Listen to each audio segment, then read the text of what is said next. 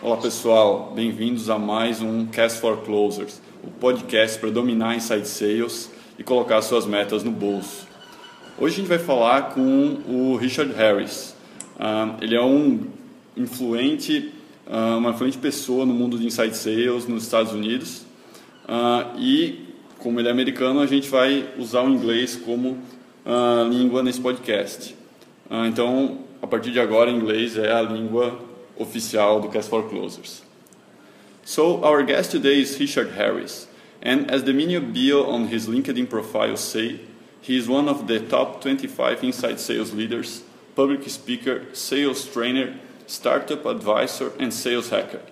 So he basically done a little bit of everything when it comes to sales. So Richard, it's a pleasure to have you on our podcast.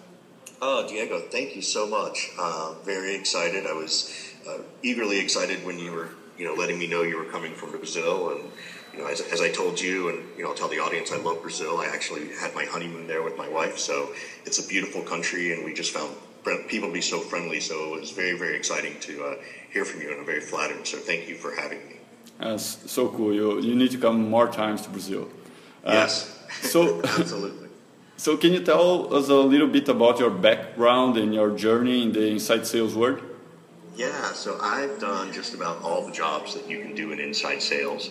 I've been a lead generator, I've been a closer, uh, I've done outside sales. Um, I've been sales manager, sales director, VP of sales. Uh, in the United States, there's a degree, a college university degree called liberal arts, which means you don't necessarily get a, a, degree in economics or finance or business or marketing, it means you, you touch on a lot of different subjects. And so I always sort of say that I have a liberal arts degree in uh, sales just because of all the things I've done from sales ops to leadership.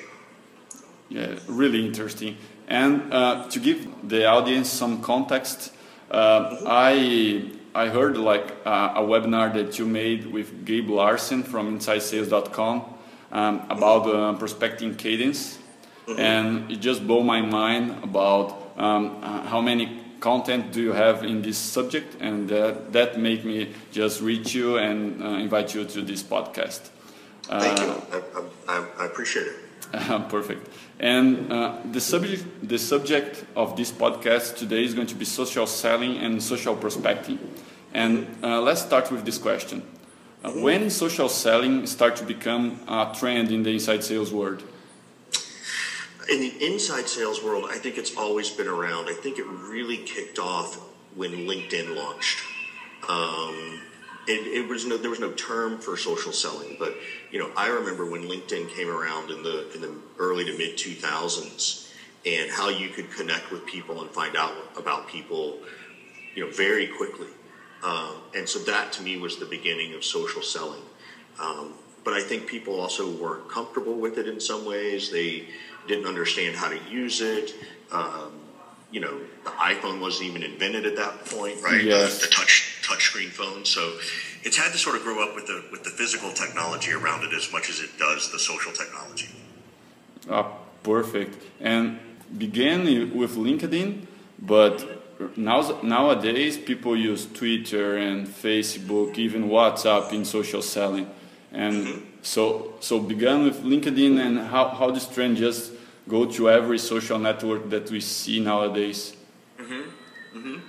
Yeah, so it's funny because originally I think it really was social selling. Here you are on this platform like LinkedIn and you would you would literally send an email and connect with someone and say, "Hey, I'd love to talk to you about this." Yes. Um, and people would people would accept the meeting. You know, LinkedIn messages like that and in mails years ago, even up as much as five years ago, it was kind of cool to get that request from someone. Like it really fed the leader's ego and made them want to listen to what that person had to say. Now, as social has really taken off in all of our lives, not just in business, uh, there's so much noise that now if I get an in mail, you know, I, sometimes I kind of wish I didn't, and other times I'm like, well, I hope they bring, you know, I hope they bring their best game with them, right? Like they need to bring their A game, so that we can, you know, so it's good. So I think that that's the big piece that's that's really sort of uh, shifted in the last few years is that you can't go quite as direct with social as you used to be able to. Yeah, I agree. Yeah, I, I 100% agree with that uh, with that sentence.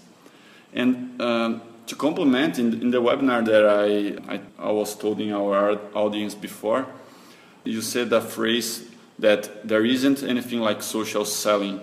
What exists is social prospecting. And later we are talking, and you told me Trish Bertuzzi say this phrase first. Uh, yeah. Why for you there isn't social selling, and what salespeople are doing wrong in this area?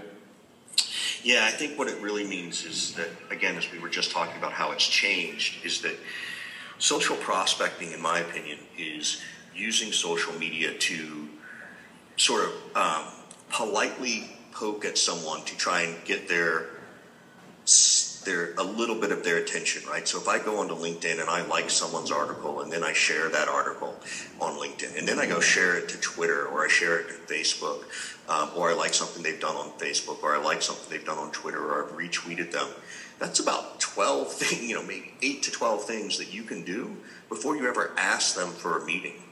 Right. Yes. So in this regards, you can earn the right to ask them for that meeting because you're engaging in their world right? Perfect. If they're a social person. So that's the piece that I see that's really different in the last, I would got it, maybe the last year or so. And, you know, for, for some people, I know some people have been doing this for a couple of years, probably the leaders in the industry. Um, but you can actually connect with someone or talk to someone. Um, maybe connecting to talk isn't the right phrase. You can actually um, touch someone without actually communicating directly. The reason this works, um, one, is that it shows that you're interested in what they have to do or say. So hopefully that's earning some respect. The other way it helps too is that every time you like something or tweet something or um, share something, that person typically will get some notification, right? Within yes. their Twitter app, within their inbox that says, oh, so and so just tweeted this, or so and so liked your post, or so and so shared. And again, so that they're now seeing your name long before you ever turn around and try and ask them for anything. Right. That's what social prospecting is, right? And it really adds maybe two days to the sales cycle, but the goal is to increase your positive response rate. Perfect. And you are in the mind of the prospect in a, in a nice way, in yep. a nice first way. That's a great, I love that line. You're in the mind of the prospect in, in an appropriate way, nice way. Cool. Yep. Cool. And um, other great insight that I heard about social points is that they are made in three steps comment, connect, and call to action. Mm-hmm. And for salespeople, somewhere along, um, along the, the social points, they need to make the prospect make some action. So mm-hmm. they need to take the attention outside the social network. So, how do you suggest a salespeople to do that? Yeah, so I, I would do it. Um, I think it's a little bit about what you did with me, right? Um, and, and I don't, and I think you did it. You know, there was nothing inappropriate. You know, you you've heard me on this podcast, and then you contacted me saying, "Hey, I listened to your podcast. I'd like to talk to you." And I think that's what you're trying to do. You yes. Know, if you like something on Twitter or retweet something or uh, like something they did on LinkedIn or comment on something they did on LinkedIn, which I think is probably the strongest thing. If they've written something on LinkedIn and you can comment on it, um, I, I think that's going to really they're really going to pay attention to who you were and are. Um, and so you make that part of your conversation. That's the bridge. Your activity is the bridge to the call to action. So you want to reference that activity. Hey, I read this article and retweeted it. I'd love to talk to you about this. Right? Perfect. I shared your content because I thought it was really good. I'd love to talk to you about this. Okay, a lot of context in the message. Mm-hmm. Yes. Perfect. And here in Brazil, uh, social selling is a really new topic. So, how a company in Brazil that isn't doing nothing in social selling right now can start today to implement some of it? Like, what is the first step? Well, the first thing I think, you know, before you just decide, oh, I'm going to start social selling, is you got to, def- you know, make sure you know who your customers are and see where they're being social, right? Are they being social? Yeah. Right? Um, you know, if you're calling a manufacturer of gloves and uh, construction clothing, right, for construction workers. Are there are there people social? Is their CEO social? Is there is there sales are there salespeople social? I, I don't know, right? If you're talking to a SaaS company or a technology company, because I know Brazil has a really strong technology space growing. Yes. Um, you know, again, you need to do some investigation to see if it's going to be worth your time. Uh, and, right. and, and, and, let's say it worth like let's say okay. uh, our target market uh, is on social. Um, okay. How can I start implementing this in um, a processual like cadence way? Mm-hmm. Well, again, I think you know there are a couple things you want to do. Is one, you want to identify who's being social, right? Um, try and figure out what their titles and roles are at that company. Um, and then you want to understand what pains they have as it relates to the solution you offer. Okay. Uh, if you can draw that connection, right? If you can draw that piece, then you can start uh, understanding how to speak in their world and in their language, which is the ultimate goal. Perfect. Uh, um, so uh, you know, I say this a lot: is that it's it's you know so much preparation before the execution, right? If you think about you know a football match in the World Cup, right? You know the players only play 90 minutes, but how many even in the finals, you know, even you know through the World Cup, how much preparation goes into that, right? Yeah. As they study their defenders and they study, um, I've studied the other team's defenders and they study their other goalie, the other goalies' um, uh, habits and techniques. Like, you know, there's a lot more preparation than there is in execution, and I think that's what a lot of people don't understand about social selling is that it's you know, like many things, success comes from preparation, right? Uh, I also agree with that, and I just uh, saw many salespeople just like comment uh, in a, a non non-contextual way with um, just so so little preparation, and I, I really think this can uh, change the game for salespeople here in Brazil and all over the world. Mm-hmm. Yeah. Perfect. And as a final question, if any of the listeners of our podcast want to go deeper in the subjects that we talk about here, um, do you recommend some books, podcasts, or influencers for them to follow? Yeah, so I think that uh, um, I tell people to go to influencers. One is Jamie Shanks.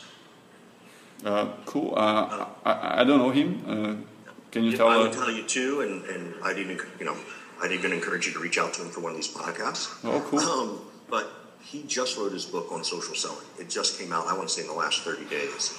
Oh. But he's been one of the pioneers of social selling. Um, and then another uh, friend of mine is Jack Kosakowski. Uh, I, I, think I follow him yeah. on Twitter. yeah. Um, Jack hasn't written a book, but he's super well known in social. Um, and I think those are probably the two. There are plenty of other people out there, and, and you know, if one of them is listening and I haven't mentioned your name, I apologize. Those are the two that just sort of pop to my mind all the time. So, um, but those are the two I would do, and I definitely I think uh, Jamie's book is, is worth the read. Oh, perfect. Um, I'm sure I'm. Some of our audience are going to buy uh, this book for sure. Here in meantime, you're going to get a copy of that uh, and hear and read. Uh, so thank for the tips. Uh, sure. Richard, any any last message that you want to send to the Brazilian audience here and the inside sales freaks that are listen listening to our podcast right now? Yeah, no. Um, you know, the only thing I would say is if people want to get a hold of me, they're welcome to. I'm always happy to answer a question when I have time. Um, so feel free to, to email me at richard at theharrisconsultinggroup.com, theharrisconsultinggroup.com. It's the world's worst and longest email address, so I apologize. But um, I'm more than happy to chat with people and share knowledge and also learn from you. I'd, I'd love to, you know, someday, you know, do something with you, Diego, where where there's some interaction because I'd love to hear what's happening down there um, a little bit too, so I can understand the audience. Uh, the other things I would tell people to do, um, one is continue to read. Just whether you read a blog post or a book, keep educating yourself. Um, that's the most important piece, whether it's about social selling or inside sales or best practices for metrics and KPIs. Just keep reading. Um, yeah. I think that's probably the, the smartest thing to do. Uh, there's a there's a group on that I'm a part of called Sales Hacker on LinkedIn, um, and it's a very active community called the Sales Hacker Community, where lots of people go and ask and answer questions. So if you're ever struggling with, gosh, you know, I wish I knew the answer to something, it's a great group for people to go and, and be a part of. Um, because if you ask the question, someone will usually answer it. Nice. I'm, I'm going to join this group, and um, Yeah. I, I also agree with, with the content and continuous learning. Um, there is just so many free content and great content on the internet that there is no excuse for you not to read and not to be improving yourself uh, every day in the sales world. So completely completely agree on that.